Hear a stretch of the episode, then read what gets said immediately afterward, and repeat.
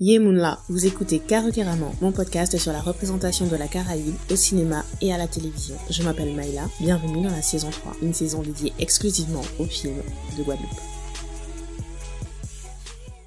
Et nous sommes de retour pour l'épisode 19 de Karukeramon. J'espère que l'épisode sur On sait manger cochon vous a plu. J'ai beaucoup parlé de représentation des femmes, et je vous le dis tout de suite, je vais continuer jusqu'à la fin de cette saison. Voilà, c'est dit.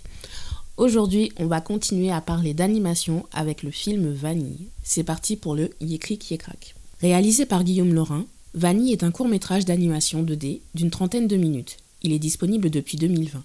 Voici le synopsis officiel. Vanille, petite parisienne fraîchement débarquée en Guadeloupe, plonge dans une aventure teintée de mystère, à la rencontre de personnages pittoresques et d'une fleur magique. Voilà des vacances qui promettent d'être riches en rebondissements. Il faut savoir que c'est une mise à jour du synopsis officiel que j'avais récupéré en 2020 pour ma chronique sur carocaramon.com.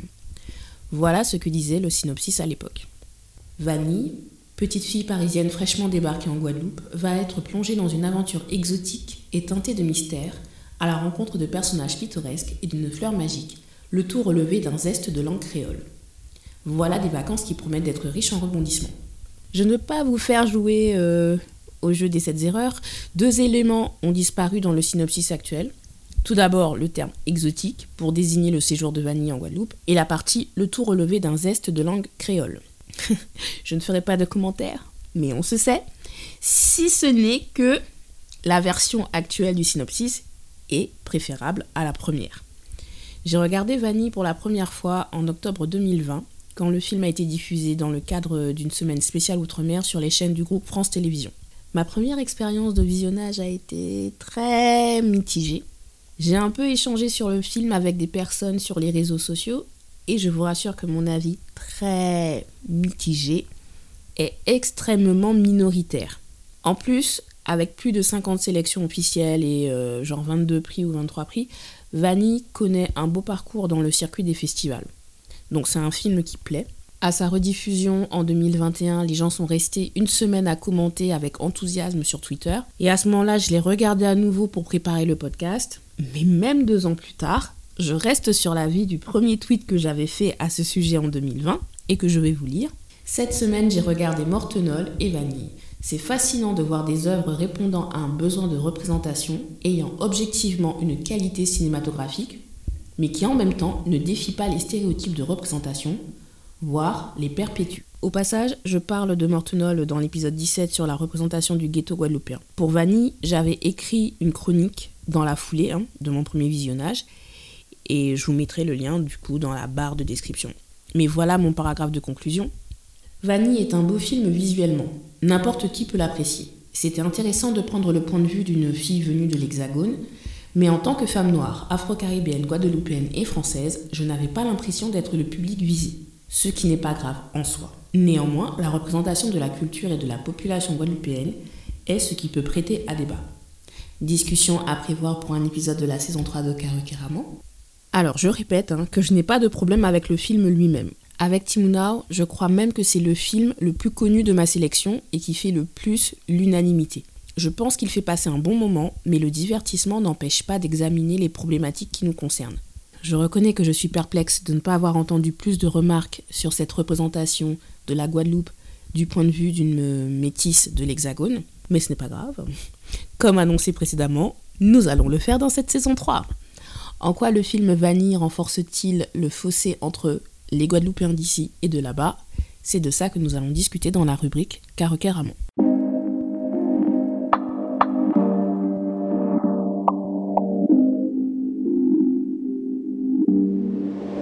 Vous noterez que volontairement, je n'ai pas défini là-bas et ici. Je pars du principe que vous définissez ces termes comme vous le souhaitez quand vous êtes une personne concernée. Personnellement, quand je fais caroqueramment, comme je me mets au centre, je pars du principe que ici signifie la Guadeloupe.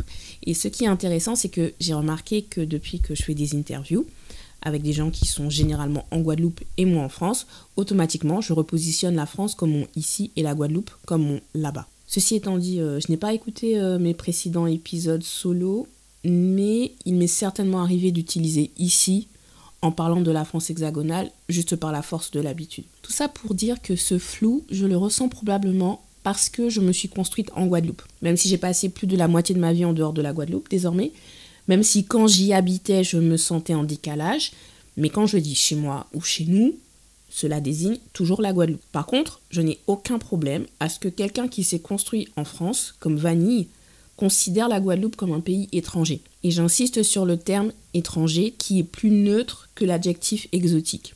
Alors je trouve que c'est intéressant d'avoir pour point de départ une vanille qui rejette la Guadeloupe. Ce n'est pas mon expérience complète, ce sont les Antillais élevés en hexagone qui pourront confirmer si ça correspond à leur ressenti. Par contre, de tous les films que j'ai vus jusqu'à présent, les petits euh, Antillais de l'hexagone sont toujours représentés comme idéalisant leur île d'origine. Ils sont représentés comme ayant envie d'y aller justement. Ils voient la Guadeloupe et la Martinique littéralement comme un paradis. Le plus ancien exemple que j'ai, c'est dans Omadiana, un film de 1979 euh, de Constant Gros-Dubois, et le plus récent exemple, c'est dans Les Rascals, un film de 2022 de Jimmy Laporal Trésor. On pourrait faire une étude comparative des scènes où les personnages antillais ados parlent des Antilles comme le lieu auquel ils appartiennent, mais où ils ne peuvent pas retourner parce qu'ils n'ont pas les moyens financiers. Et franchement, ce sujet du prix des billets, on en parlait déjà dans les années 70, on en reparle encore en 2023. C'est pour cette raison que je trouve important d'expliquer pourquoi une petite antillaise de l'Hexagone rejetterait la Guadeloupe en bloc sans même la connaître.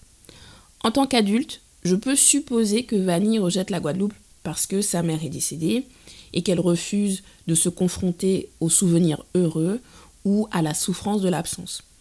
Certains plans le laissent suggérer, mais j'ai l'impression qu'on s'est plus focalisé sur le côté Vanille rejette la culture guadeloupéenne plutôt que Vanille renoue avec la culture guadeloupéenne. Donc quels éléments de la culture guadeloupéenne faut-il mettre en valeur? Si je reprends les termes du synopsis officiel actuel, la Guadeloupe se résume à la rencontre de personnages pittoresques et d'une fleur magique. Donc nous sommes des personnages pittoresques dans un environnement magique. Alors, j'ai fait l'effort d'aller confirmer le sens de l'adjectif pittoresque. Il signifie à la base qui, par sa disposition originale, son aspect séduisant, est digne d'être peint. Mais je pense que dans le langage courant, on utilise plus le sens euh, pittoresque comme ce qui se remarque ou amuse par son originalité. Donc dit comme ça, on est d'accord que pittoresque, c'est plutôt une description positive pour des objets, pour des paysages. Oui, mais je ne vois pas en quoi c'est positif pour décrire un être humain, une population ou un mode de vie. Un personnage pittoresque, c'est un personnage qui incarne des stéréotypes qu'on juge important d'immortaliser. En tout cas, c'est comme ça que je comprends l'expression. Dites-moi en commentaire comment vous, vous la comprenez. Alors oui, je suis tout à fait d'accord que les personnages guadeloupéens sont adorables. Frédéric, euh, Papy Sarbacane, Hippomène, Loulouse. Mais est-ce qu'ils sont plus que le stéréotype de la jeune guadeloupéenne exubérante, le papy bourru, le petit ami gros nounours, euh, la grand-mère un peu brusque, un peu insolente? Ben pas vraiment. Juste un exemple par rapport à Frédéric, quel est son métier Oui, elle anime les soirées au restaurant de Tati Loulouse, mais s'il y a bien une chose qui ressort de toutes mes discussions avec des artistes guadeloupéens, c'est qu'on ne peut pas vivre de la musique en Guadeloupe. Pour le moment en tout cas. Il faut avoir une activité à côté. Donc, comment fait-elle pour assurer son quotidien? On ne nous le dit pas. Et oui, c'est du détail, mais c'est ce détail qui la ferait sortir du cliché de la belle antillaise à la voix envoûtante. Et en soi, je répète, hein, ce n'est pas grave parce que ce sont des stéréotypes qui ne sont pas méprisants et toute œuvre n'a pas pour but euh, de révolutionner euh, la représentation. Tout ce que je dis, c'est que dans notre représentation de ces clichés entre guillemets positifs, il faut toujours se poser la question est-ce que ce sont des clichés que nous avons construits de nous-mêmes ou est-ce que ce sont des clichés que les autres nous appliquent? Et comme d'habitude, notre environnement est associé à la magie. Mais c'est la magie abordée du point de vue occidental, c'est-à-dire que cette magie n'est pas considérée comme une norme. Et pourtant, on est tous d'accord sur le fait que notre rapport au magico-religieux est une donnée importante de notre philosophie de vie et de notre approche du monde. Ça, j'en avais parlé euh, dans le podcast Jamais sans mon livre. C'était le premier podcast où j'avais été invitée. Et j'avais présenté justement le livre d'Hector Poulet, Qu'un bois en Guada. Donc, la magie, qu'on y croit ou pas, fait partie de notre norme. À partir de là, quand on se place du point de vue guadeloupéen, en quoi cette fleur magique est-elle spéciale ou originale?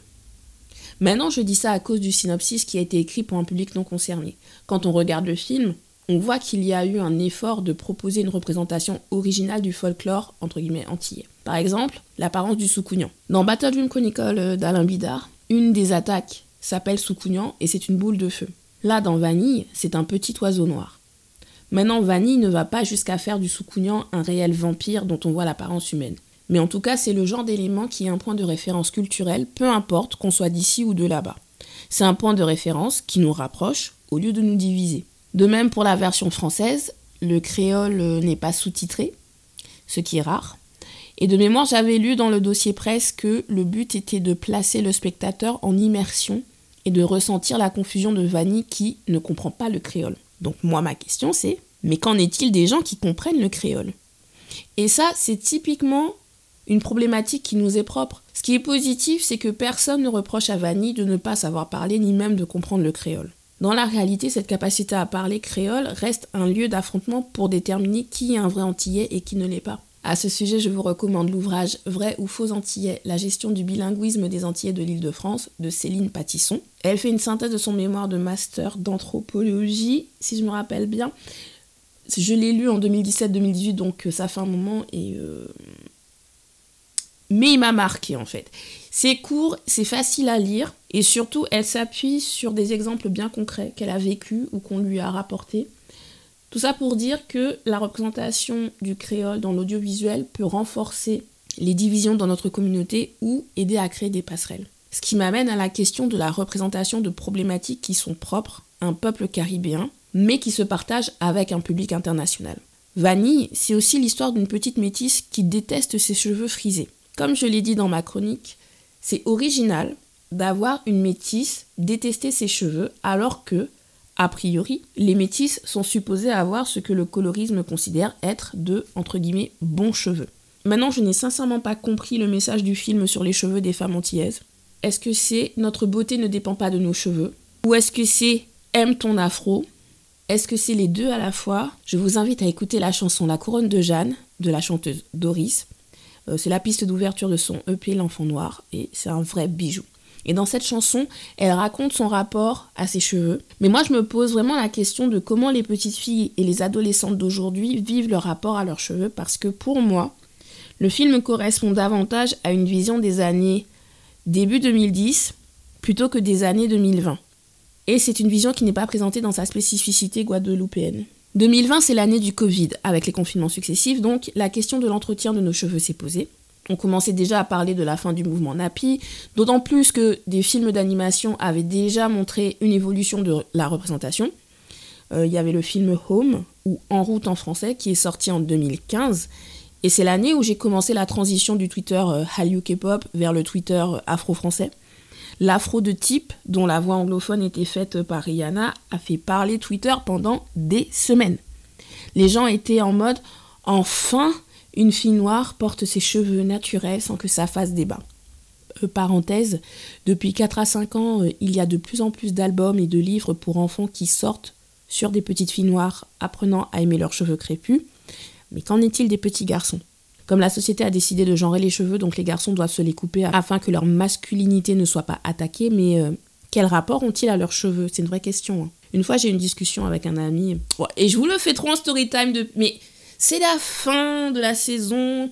Et aussi, comme je vous ai dit, je pense carrément comme des archives. Donc c'est pour que les personnes qui écouteront dans un an, cinq ans, dix ans, sachent comment je réfléchissais à l'époque. Donc, story time. Une fois, j'ai eu une discussion avec un ami je lui expliquais que je passais 1h30 euh, voire 2h euh, à me démêler les cheveux. il ne me croyait pas. Et c'est un homme qui a porté des mille pattes assez longues quand il était adolescent, donc il sait ce que c'est de devoir entretenir des cheveux crépus volumineux.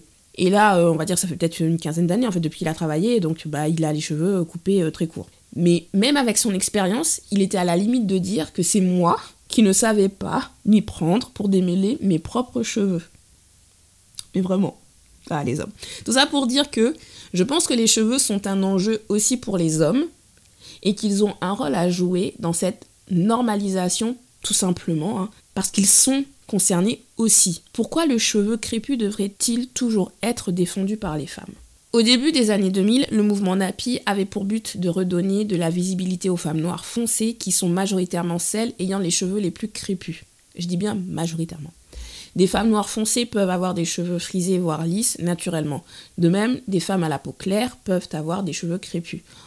En prenant de l'ampleur et avec le développement des réseaux sociaux dans les années 2010, avec l'avènement des youtubeuses beauté, les clairs de peau aux cheveux frisés bouclés ont gagné en popularité avec des vidéos sur les cheveux crépus. Ce qui fait que on arrive à la fin des années 2010 où les femmes noires foncées avec les cheveux crépus sont de nouveau invisibilisées parce qu'on est entré dans l'obsession de la boucle et du cheveu qui rebondit. Et ce que je dis s'applique aussi bien aux États-Unis qu'en France, avec peut-être un ou deux ans de décalage. Moi, j'ai commencé à suivre tout ce qui concerne la France à partir de 2015-2016, mais la question du cheveu euh, des jeunes filles noires me tient à cœur depuis des années. La première vidéo que j'ai sous-titrée en français, c'était un court métrage documentaire sur le rapport que les adolescentes noires états-uniennes entretenaient avec leurs cheveux. Elles avaient une analyse fine et précise du colorisme, et cette vidéo en était autour de 2009-2010. Depuis 2020, j'ai l'impression qu'on est vraiment entré dans une ère du aime tes cheveux et fais ce que tu veux. Et c'est ce qu'on voit dans le court métrage oscarisé Hair Love, sorti en 2019. Là, le message est clair. Que tu aies des cheveux ou pas, ça ne change rien à la personne que tu es et qui mérite d'être aimée. Le combat est désormais davantage sur les oppressions et discriminations liées aux cheveux naturels des Noirs, ce qui est au final le seul vrai combat qui compte. En tout cas, le film Vanille n'effleure jamais la question du pourquoi une petite métisse guadeloupéenne de l'Hexagone ne supporte pas ses cheveux. Et j'en reviens à ma question toujours, quel est le message pour les petites Guadeloupéennes locales? Et c'est sur ça que je veux terminer, l'aspect réception du point de vue local. Les enfants guadeloupéens sont absents de la Guadeloupe de vanille. Donc si le film nous propose des personnages entre guillemets pittoresques, pourquoi les enfants locaux en sont-ils exclus?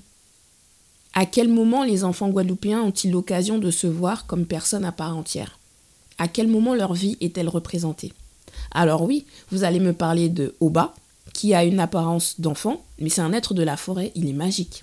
Moi, ce que je dis là, c'est qu'on est face à une mise en lumière de l'expérience d'un enfant de l'Hexagone en laissant de côté celle d'un enfant de l'île. En tant que public, j'ai du mal à voir en quoi les enfants locaux peuvent s'identifier aux personnages dans ce film. Et encore une fois, ce n'est pas grave en soi. Par contre, je pense qu'on manque cruellement d'œuvres jeunesse audiovisuelles qui nous placent au centre qui nous raconte dans notre diversité et dans notre complexité au-delà des clichés venus de l'extérieur. Donc comment le film Vanille renforce-t-il le fossé entre les Guadeloupéens d'ici et de là-bas En partant du principe que Vanille s'exclut elle-même, sans nous expliquer clairement la raison et en faisant de la population locale des marionnettes pour raconter l'histoire, sans vraiment y participer? On dirait que tout ce qu'on a à offrir, ce sont de beaux paysages, de la bonne nourriture, de la belle musique et de la gentillesse. Mais sinon, en tant que personne, qui sommes-nous? Ne serait-ce que par rapport aux enfants. Comment les enfants guadeloupéens de la fin des années de 2010 jouent-ils? Comment occupent-ils leurs vacances? On ne sait pas. Je maintiens que c'est un beau film, mais la représentation de la culture guadeloupéenne du point de vue extérieur, sans une réelle confrontation avec le point de vue intérieur, donne l'impression qu'on nous laisse encore à la périphérie des récits qui sont supposés nous concerner. Ce qui m'amène à Vanille et à son rapport à la culture guadeloupéenne, mais ça, J'en parlerai dans le bonus disponible exclusivement sur carocaramon.com. Merci d'avoir écouté cet épisode. Abonnez-vous à ma newsletter pour suivre mon actualité. L'univers Carrément, c'est aussi un podcast littérature. Tim Tim, Boafik, un podcast musique, hashtag Caribbean. Pour les écouter et pour lire mes chroniques, rendez-vous sur carocaramon.com. Vous pouvez me contacter à l'adresse carocaramon.gmail.com et me suivre sur les réseaux sociaux Twitter, Instagram, carocaramon. Tous les liens sont disponibles dans la barre de description. Likez et partagez l'épisode pour que le podcast gagne en visibilité. On se voit à dans d'autres soleils. Tiens Béred.